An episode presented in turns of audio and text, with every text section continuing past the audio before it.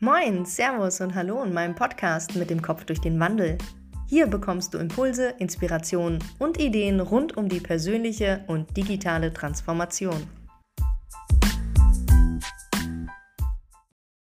Heute wird es mal total visionär. Und zwar beschäftige ich mich mit der Futurologie, also die Welt in 3652 Tagen. 3652 Tage? Wer aufpasst, weiß, ja, das sind zehn Jahre. Also warum sage ich nicht die Welt in zehn Jahren? Ganz einfach. 3652 Tage sind gefühlt nicht so weit weg wie zehn Jahre. Und damit ist es greifbarer und realistischer. Die Futurologie wird auch als Zukunftsforschung bezeichnet. Und ich finde den Ansatz, sich zu überlegen, wo man in 3652 Tagen steht, extrem spannend. In der Methode geht es darum, sich zu überlegen, wo eben der untersuchte Markt in den 3652 Tagen steht. Die Futurologie schränkt nicht ein. Sie gibt den Spielraum für Kreativität und lässt viele Zukunftsszenarien zu. Diese Szenarien schöpfen dabei aus allen potenziellen Möglichkeiten, betrachtet dabei aber auch den persönlichen Wunsch. Also, was wünschst du dir in Zukunft und was musst du beachten, damit das auch eintritt? Durch die Futurologie ergeben sich völlig neue Möglichkeiten, die heute so nicht gesehen werden. Denn das gängige Zukunftsverständnis lebt von Reaktionen und weniger von vorausschauenden Aktionen. Das sehen wir sowohl in der Gesellschaft als auch in der Politik. Es fehlt doch an Visionen und vorausschauenden Denken. In Deutschland hecheln wir hinterher. Früher waren wir Spitzenreiter, wenn es um Entwicklung und Innovation ging. Made in Germany. Heute durchdenken wir zu lange das Fail-Fast-Prinzip fehlt und noch mehr fehlt es an Mut. Mut, radikal zu denken und zu handeln und die Welt in Gänze zu betrachten. Dank der Disruption funktionieren Märkte heute anders. Am Beispiel Airbnb sieht man, dass der größte Übernachtungsanbieter kein einziges Hotelzimmer besitzt. Und wäre Uber heute so erfolgreich, wenn sie sich Gedanken gemacht hätten, wie man Taxis besser machen kann, also zum Beispiel komfortabler? Ganz sicher nicht. Es sind die Kreativität, der Mut und die radikalen Ideen, die uns in die Zukunft führen. Ich möchte das Thema Futurologie, damit es verständlicher wird, einmal von der anderen Seite betrachten, also retrospektiv. Ich finde, ein super Beispiel dafür ist die Fotografie. Einer der bekanntesten Beispiele für Disruption ist der gefürchtete Kodak-Moment. Damals als Claim der Firma, Heute ist es einer der größten wirtschaftlichen Fehler seitens eines Unternehmens. Denn Kodak glaubte nicht an eine Zukunft, in der es nur digitale Fotografie geben wird. Sie haben gesagt, das Haptische wird immer weiterleben. Und irgendwie hatten sie auch recht. Auch heute ist es noch so, dass die Menschen haptisch ein Bild in der Hand haben wollen, aber eben nur in ganz kleinen Teilen. Das Interessante ist, dass der Ingenieur aus den eigenen Reihen die Digitalkamera erfunden hat an sich muss man ja sagen, dass sie irgendwie auch recht hatten, denn die Digitalkamera hat sich auch nicht durchgesetzt. Ich selber, und dir geht es wahrscheinlich genauso, fotografiere die meiste Zeit mit meinem Handy. Wenn Kodak damals die Futurologie als Methode angewandt hätte, hätten sie vielleicht mutigere und radikalere Annahmen getroffen. Zum Beispiel, dass immer mehr fotografiert wird, aber kaum jemand ein Fotoapparat benutzt. Dass nicht nur besondere Momente, sondern auch die Banalitäten des Alltags festgehalten werden, zum Beispiel das Essen. Fotos werden gemacht, um sich auch an Texte und Straßennamen und ähnliches zu erinnern. Die Aufnahmen werden nicht nur haptisch gezeigt, sondern durch die Erweiterung des Internets digital gespeichert und verteilt. Die Bildbearbeitung wird sich durch die Digitalisierung mehr und mehr automatisieren. Das wäre gewesen, wenn Kodak sich damit beschäftigt hätte. Im Grunde geht es doch um drei Dinge. Was bleibt? Was wird Einfluss nehmen? Und was will ich? In diesem Fall der Fotografie bleibt eins ganz sicher, nämlich dass Menschen alles Mögliche festhalten und sich über Erlebtes austauschen wollen. Einfluss nimmt die Digitalisierung und die Informationstechnologie. Mal ganz ehrlich, Kodak hätte sich schon früher überlegen können, wie die Digitalisierung in dem Bereich noch schneller gepusht wird und welche Lösungen sie anbieten können. Heute beschäftigen sie sich übrigens auch mit der Software, die Korrekturen vornehmen kann. Tja, hätten sie das schon mal früher gemacht. Ein weiteres sehr beliebtes Beispiel, wenn es um Disruption geht, ist die Firma Uber.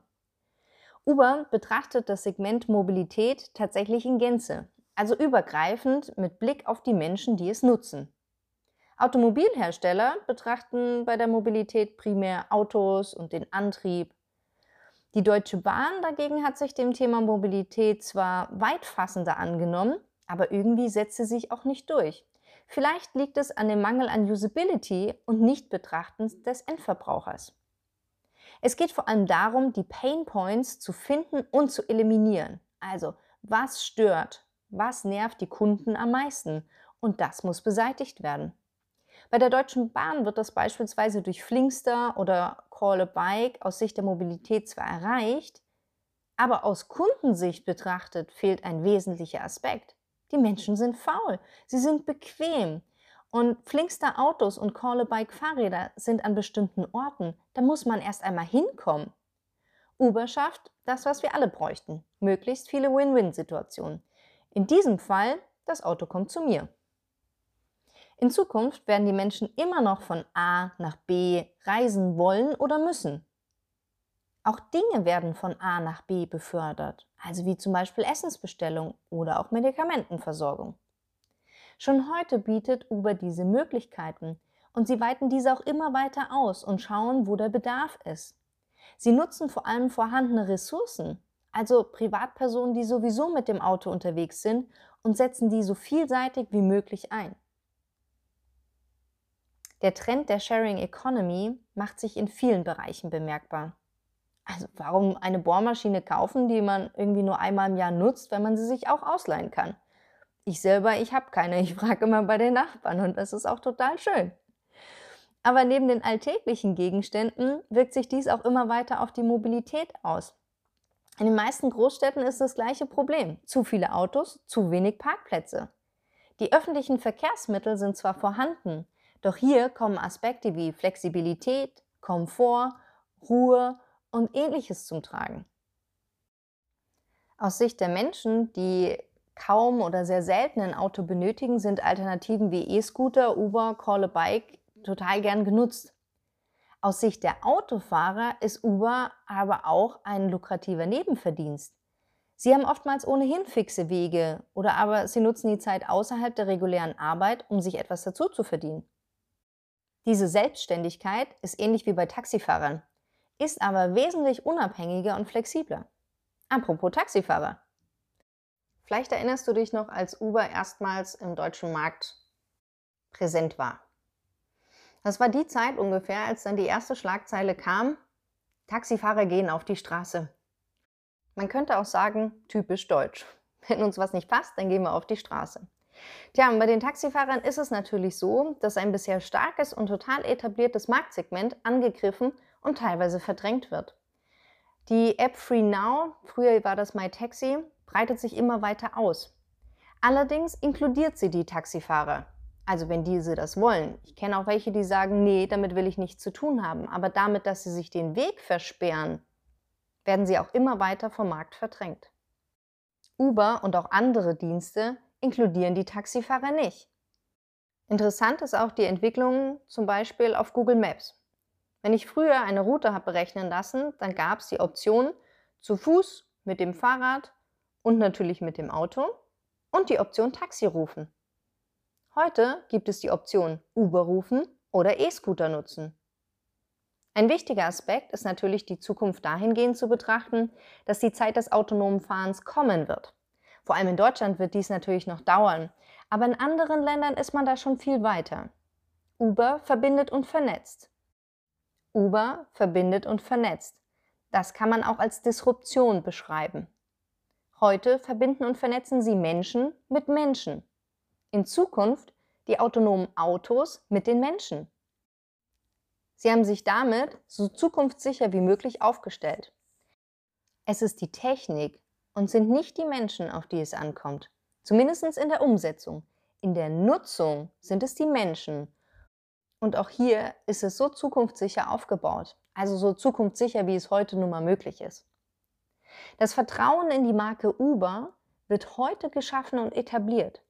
Wenn in Zukunft die Menschen eine Maschine, also das autonome Auto, rufen, dann wird das relativ normal sein, denn sie rufen Uber. Und ob sie von einem Menschen oder einer Maschine abgeholt werden, ist sekundär. Es ist ähnlich wie bei Amazon, die sich über Jahre hinweg eine starke Marke aufgebaut haben. Hier hinterfragen auch die wenigsten, woher die Marke kommt, welche Daten man über sich freigibt und zum Beispiel auch die Arbeitsbedingungen bei Amazon sind. Stattdessen erfreuen sich die User über das Mitdenken, über die Bequemlichkeit und den personalisierten Vorschlägen. Jetzt haben wir uns die Futurologie retrospektiv angeschaut, wie sie gelebt wird, aber wie wenden wir sie an? Ich habe mir dafür die Apotheke vor Ort ausgesucht. Also die Frage, wie sieht die Apotheke vor Ort in zehn Jahren aus? Ach ja, warte, da war was mit Tagen. Und sollte man nicht eigentlich fragen, wie die Medikamentenversorgung in 3652 Tagen aussieht? Wenn man wissen will, wie es in der eigenen Branche aussieht, hilft es, Future of X zu googeln. In dem Fall jetzt, dass die Apotheken vor Ort ja doch gewisse Eigenheiten am deutschen Markt haben, würde ich Zukunft der Apotheke googeln. Dennoch ist es mit Sicherheit nicht falsch, über den Tellerrand hinaus zu blicken und auch zusätzlich Future of Pharmacy zu suchen. Und auch wenn manche Szenarien in unserem deutschen Markt nicht funktionieren, so kann es sein, dass sie in ein paar Jahren möglich sind. Ein Beispiel ist Amazon. Mal wieder, ich weiß. Aber das Unternehmen ist in dem Segment Pharmazie Gesundheit sehr aktiv und das schon seit längerer Zeit. Jetzt allein wieder in diesem Monat gab Amazon bekannt, den Versand von Medikamenten zu starten. Das Ganze heißt Amazon Pharmacy. Die Gesundheit und der Markt um die Medikamente ist einer der attraktivsten überhaupt. Also klar, dass hier die großen Player mitspielen wollen. Nehmen wir uns die drei Punkte vor. Erstens, was bleibt? Zweitens, was nimmt Einfluss? Und drittens, was wünsche ich mir? Zuerstens, was bleibt? Das ist relativ einfach beantwortet. Die Menschen werden auch zukünftig mit Medikamenten versorgt werden müssen. Zweitens, was nimmt Einfluss? Da ist es ganz klar. Die Digitalisierung, also mit Automatisierung, mit ähm, Informationstechnologie und vor allem neuen Technologien. Logistik, Versandhandel und Politik. Diese Einflüsse, die gilt es wirklich regelmäßig zu prüfen. Also sei es solche News, wie sie von Amazon regelmäßig kommen, oder neue Trends wie der 3D-Drucker. Ja, mit dem wäre es ja zukünftig möglich, patientenindividuelle Medikamente ganz einfach zu drucken. Oder aber auch politische Entscheidungen, wie beispielsweise die E-Rezeptpflicht, die ab dem 01.01.2022 in Kraft tritt. Was übrigens bedeutet, dass das rosa Rezept, also dieses Papierrezept, komplett digitalisiert sein wird. Und das macht die Online-Bestellung einfacher. Und das sind die Einflüsse, die man sich regelmäßig anschauen muss. Zu dem dritten Punkt, was wünsche ich mir? Ja, die habe ich natürlich irgendwie für mich beantwortet. Also wie ich mir die Zukunft der Apotheke vor Ort wünsche. Das kann natürlich jede Apotheke für sich selbst entscheiden. Sie kann den Weg weitergehen wie bisher und in den nächsten fünf Jahren schließen. Oder aber die inhabergeführten Apotheken in Deutschland tun sich zusammen, agieren gemeinsam und gehen neue Wege. Aus Ich wird Wir, das erzähle ich bereits seit über zwei Jahren in meinen Vorträgen. Verbinden und vernetzen, so wie in allen anderen Branchen, ist auch hier der Schlüssel der Zukunft.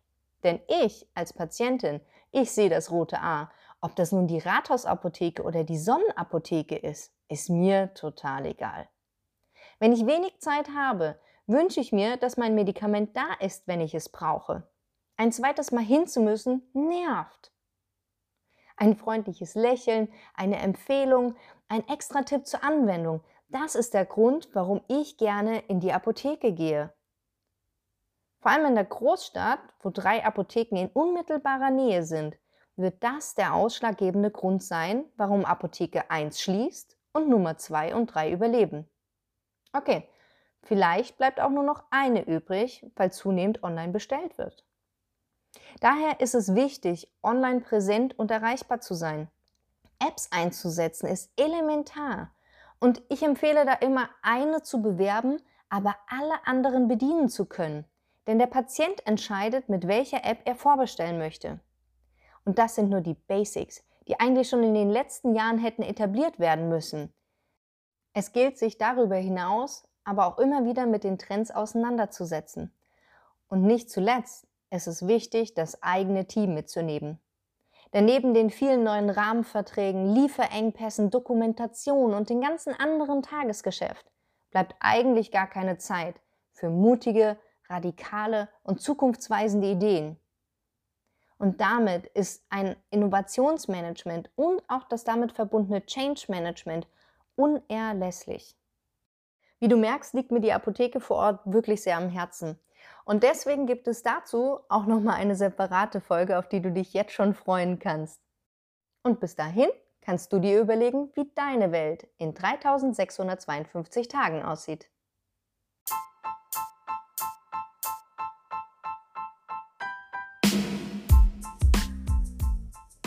Das war's für heute von meinem Podcast mit dem Kopf durch den Wandel. Ich hoffe, es hat dir gefallen und wir hören uns bald wieder. Wenn du mehr von mir lesen willst, dann besuche doch www.dannihildebrand.de. In diesem Sinne, hab einen wunderbaren Tag. Bis dann.